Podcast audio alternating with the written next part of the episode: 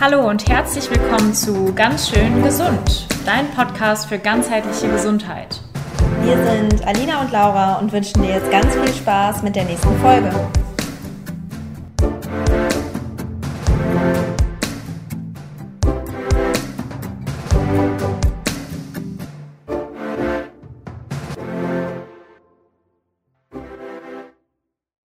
Passend zum Internationalen Tag der Frauengesundheit, der am Freitag auf uns wartet, bekommst du heute von uns eine Podcast-Folge über wichtige Heilkräuter, die du ayurvedisch betrachtet für dein weibliches Wohlbefinden einsetzen kannst.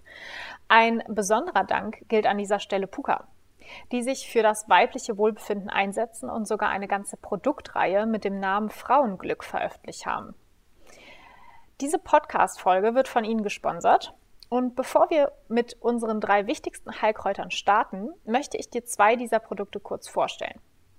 Ich als alter Tee-Fan liebe den Puka Biokräutertee Frauenglück. Er enthält Shatavari, Kamillenblüte und Süßholz.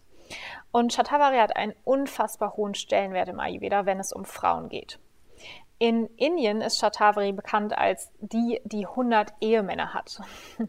Also eine Metapher für ihre unzähligen Wurzeln und ein Hinweis darauf, dass sie der Legende nach ein wundervolles Frauenkraut ist.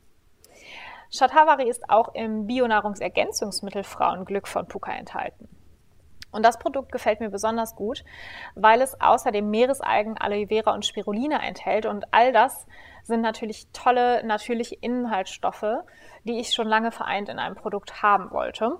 Deswegen umso schöner, dass es jetzt tatsächlich unter dem Namen Frauenglück erhältlich ist. Jetzt starten wir aber mal mit unserer eigentlichen Podcast-Folge und ich wünsche dir wunderviel, wundervoll und wunderviel Spaß beim Zuhören. Heute geht es um ein ganz spezielles Thema, worüber sich mit Sicherheit ganz, ganz viele Frauen vor allen Dingen bei uns äh, freuen werden. Und zwar geht es um die Frauengesundheit. Wir haben uns nochmal zusammengesetzt und unsere Top 3 Heilkräuter zusammengefasst, die wir am liebsten verwenden, wenn wir mit unseren Kundinnen zum Thema Frauengesundheit zusammenarbeiten. Und heute kannst du mit Sicherheit noch mal ganz, ganz viel dazu mitnehmen. Und wir haben uns vor allen Dingen auch mit dem Thema befasst, weil uns nochmal klar geworden ist, wie viele Frauen tatsächlich unter Problemen in ihrem Zyklus leiden und vor allen Dingen auch unter PMS leiden. Und zwar sind das in Deutschland rund 20 bis 40 Prozent der Frauen. In einigen Untersuchungen sind es sogar 90 Prozent.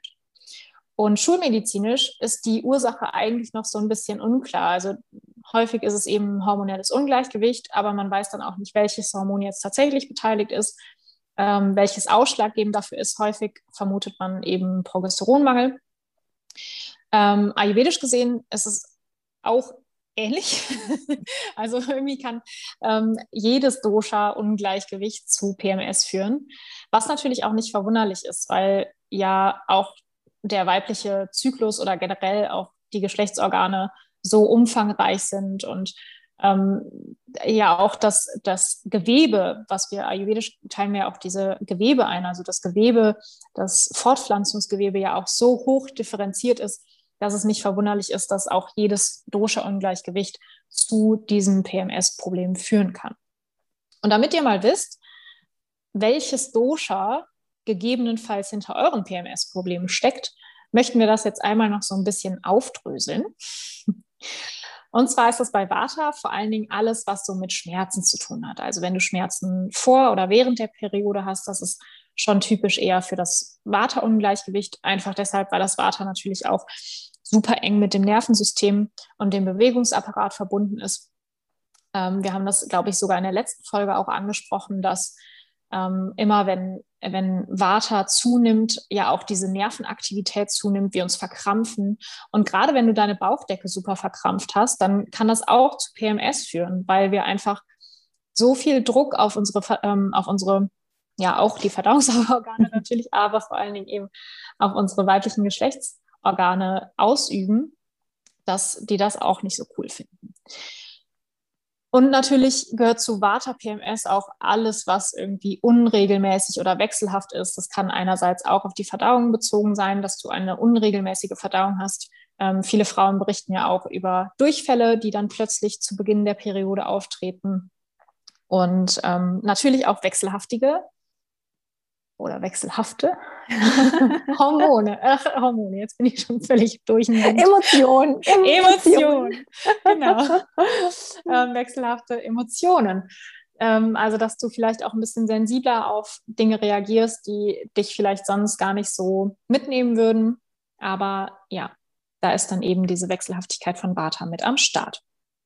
Und bei Pita ist es dann eher so ein stechender Kopfschmerz oder ein Hitzegefühl. Also da kommt eben das Feuer wieder durch, ähm, kann sich auch natürlich auf die Emotionen ablegen, ähm, sodass du dann im Endeffekt mit Wut oder Ärger reagierst, in hitzige Diskussionen gerätst, ähm, ja, vielleicht auch dein Konkurrenzverhalten ein bisschen größer wird und du da einfach nicht mehr so kompromissbereit bist.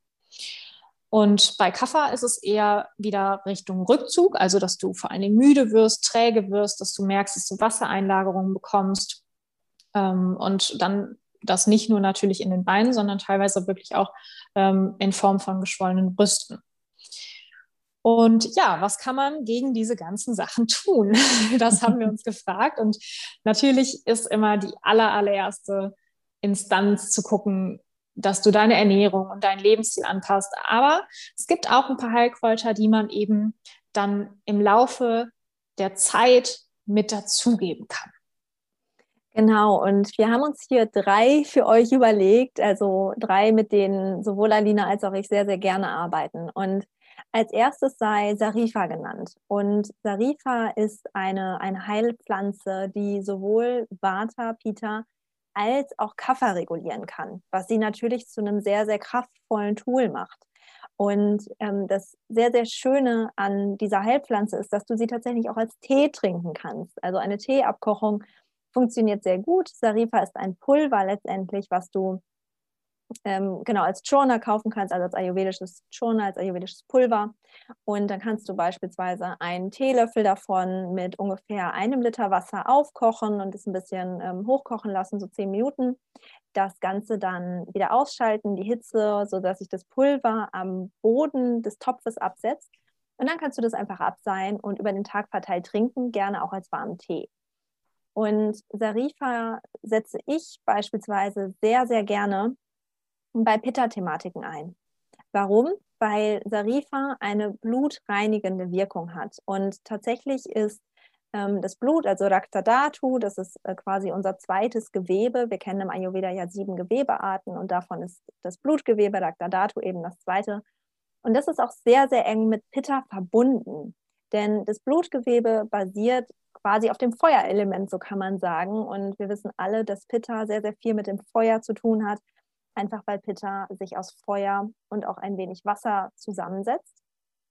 Und deswegen ist eben diese blutreinigende Wirkung von Sarifa so enorm förderlich, ne? weil es eben Pitta ausgleicht und somit können auch vor allem Pitta-Symptomatiken sehr, sehr gut ausgeglichen werden. Was auch noch dazu passt, ist tatsächlich, dass Sarifa auch entzündungshemmend wirkt. Und Entzündungen kriegen wir durch äh, ja, diverse Thematiken in unserem Körper. Das kann teils auch ernährungsbedingt sein, wenn man beispielsweise äh, Milchprodukte nicht gut verträgt. Das kann entzündungsförderlich sein. Oder wenn viel zu viel Weizen konsumiert wird, das kann entzündungsfördernd sein. Ähm, ein sehr, sehr hoher Zuckerkonsum ist ein weiteres Beispiel. Also all das sind Themen, wie, wie es eben zu Entzündungen letztendlich im Körper kommen kann.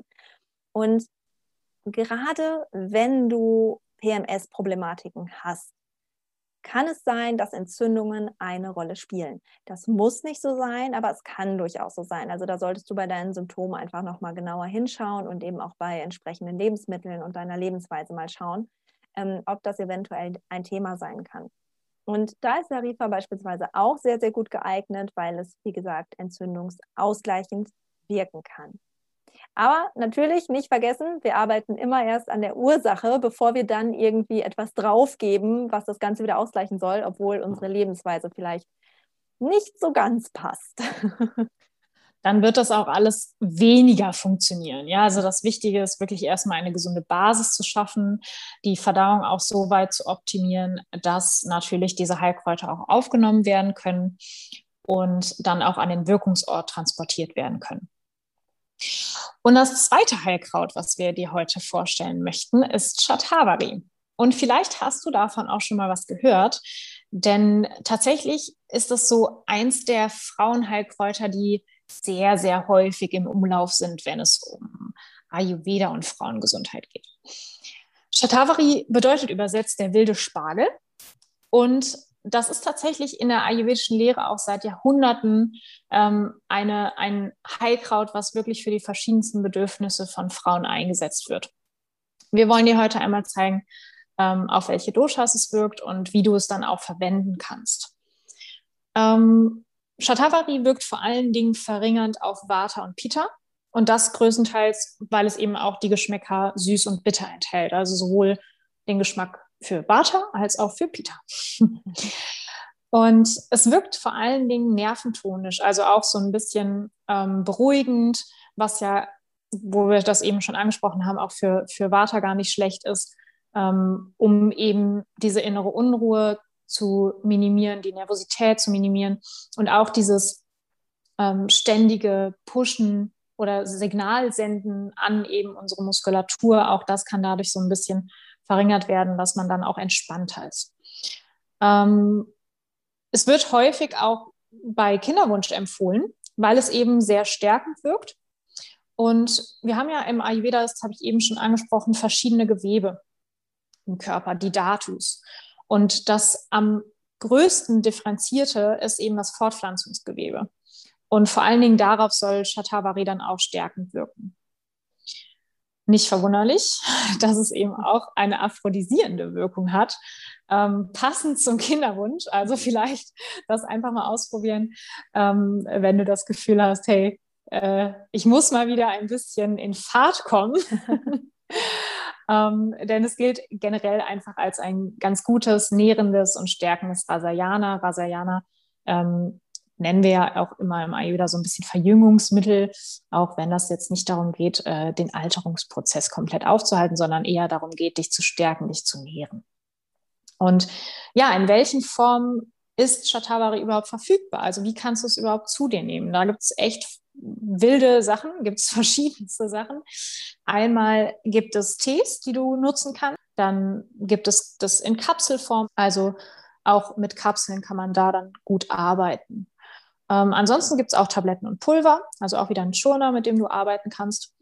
Grundsätzlich würden wir eigentlich eher immer empfehlen, das auch mal über einen längeren Zeitraum auszuprobieren, also nicht nur über eine Woche, sondern tatsächlich mal über drei Monate und dann mal zu schauen, wie wirkt es denn sich auf meinen Zyklus aus? Also auch wenn wir natürlich das grundsätzlich empfehlen, müssen wir ja immer gucken, auch natürliche Heilmittel haben eine Wirkung und eine andere Wirkung. Ja. Ähm, und jeder muss natürlich für sich selber entscheiden, reicht mir diese Wirkung auch aus oder eben nicht.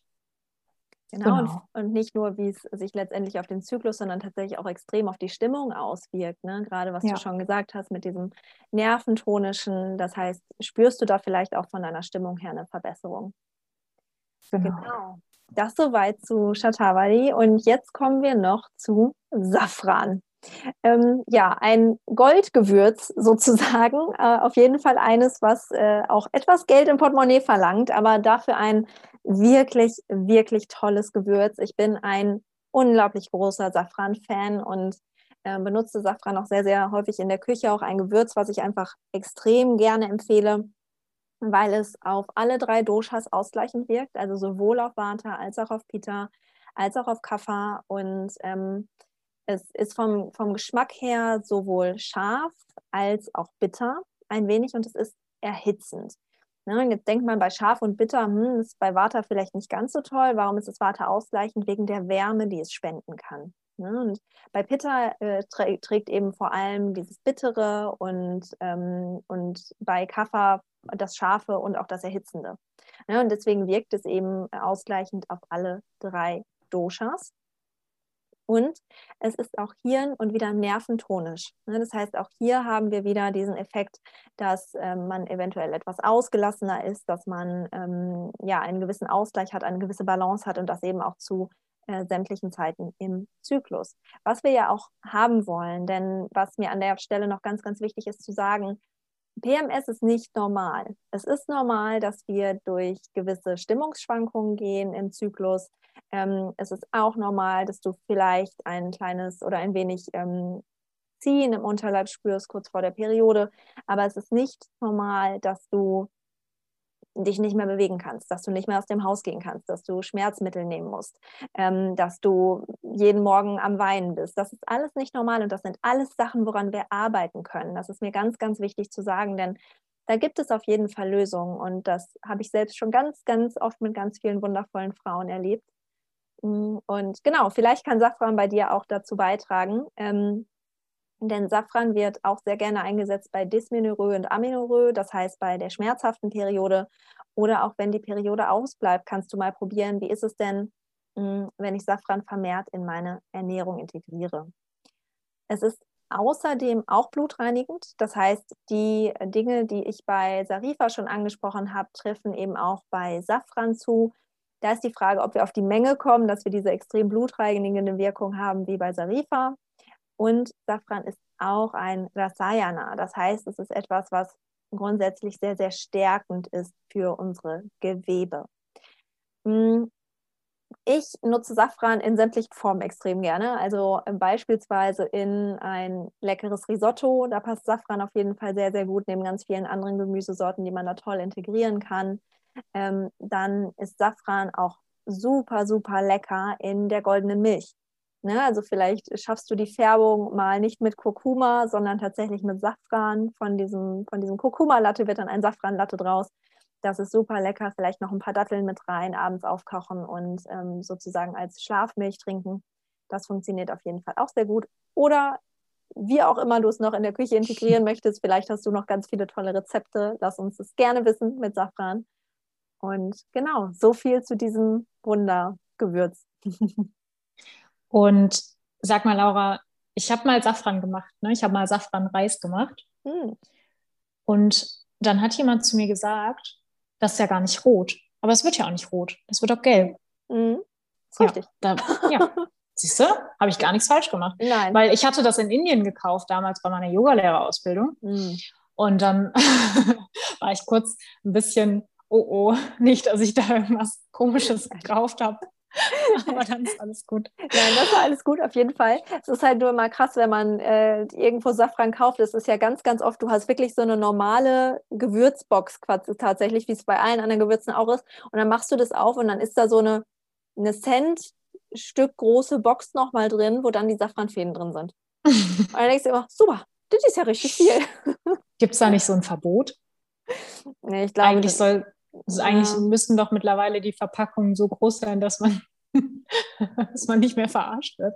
ja, ich weiß es nicht. Bei Safran ist das noch nicht der Fall. Gerade letztens wieder. Also ich, ich kaufe immer das gleiche, von daher weiß ich es auch jedes Mal. Ist ja. jedes Mal so. Sehr schön. Ja, ich fasse das Ganze für euch nochmal zusammen.